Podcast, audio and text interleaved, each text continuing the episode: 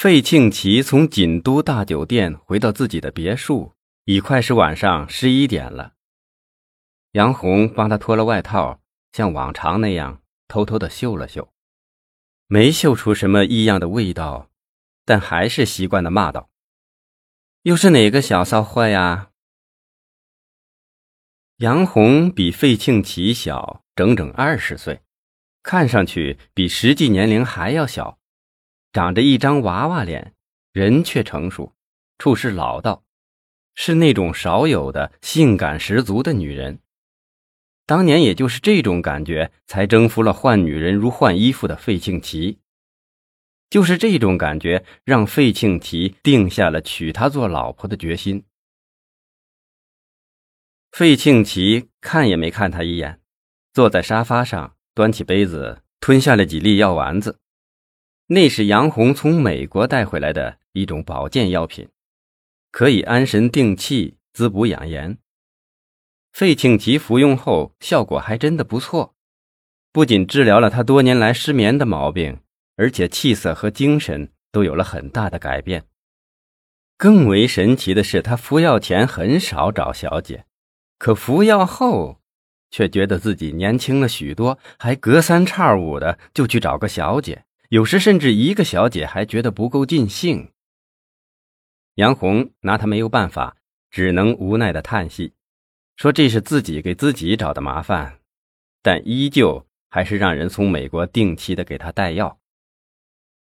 费庆奇就喜欢他这种性格，不然早就把他换了。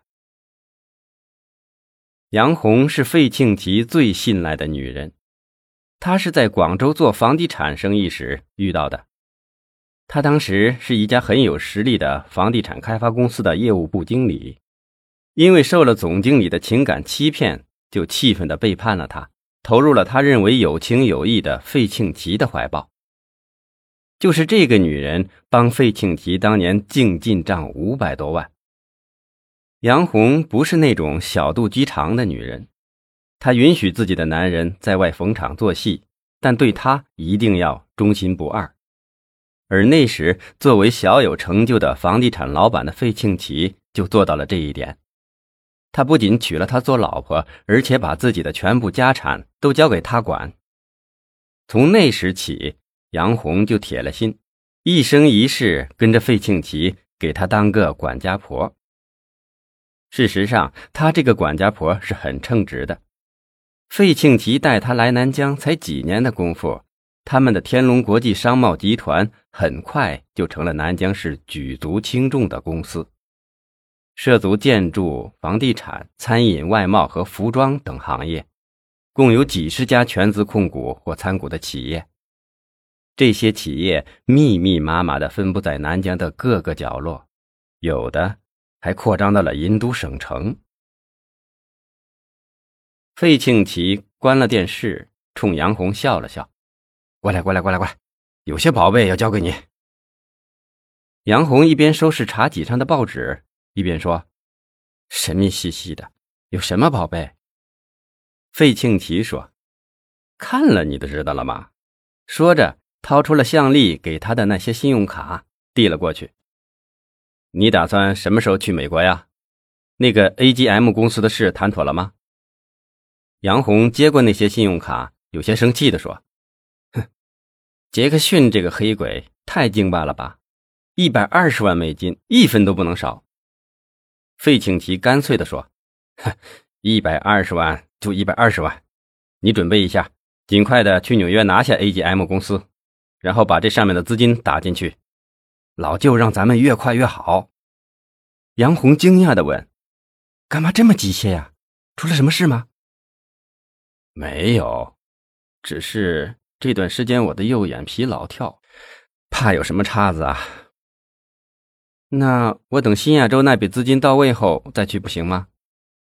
刚刚欧阳新电话打到家里找你，你不在，他告诉我说新亚洲的事基本上定下来了。费庆奇马上给欧阳新打电话，欧阳新的手机却关了。他想了想，就拨了包仁福的手机。包仁福告诉他，欧阳新市长正在桑拿呢。他询问了新亚洲升级、重新装修方案以及文艺对此事的态度细节，包仁福一一做了汇报。费庆奇听完，这才放下心来，撂下电话。费庆奇长长的出了一口气，还算顺利，基本上按照我的构想办了，只等文艺这小子签字了。还好，文艺这小子还识相，这样事情就万无一失了。接着又吩咐杨红尽快催促巴黎那家公司把钱打到国际商行的账号上。杨红却突然问：“杨忠问你，你让他什么时候动身去泰国？”费庆奇一拍脑袋说：“哎呀，糟糕，我差点忘记这档子事了啊！对你赶紧让他过来，我要亲自跟他交代。”杨红给弟弟杨建忠打电话的功夫，费庆奇又问：“花都清泉山庄的生意最近怎么样啊？上次建忠说老有人消费不给钱，